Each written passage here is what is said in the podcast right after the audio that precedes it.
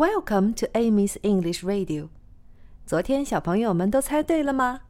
山羊三岁了，布谷鸟一岁了，公牛四岁了，大白猫两岁了。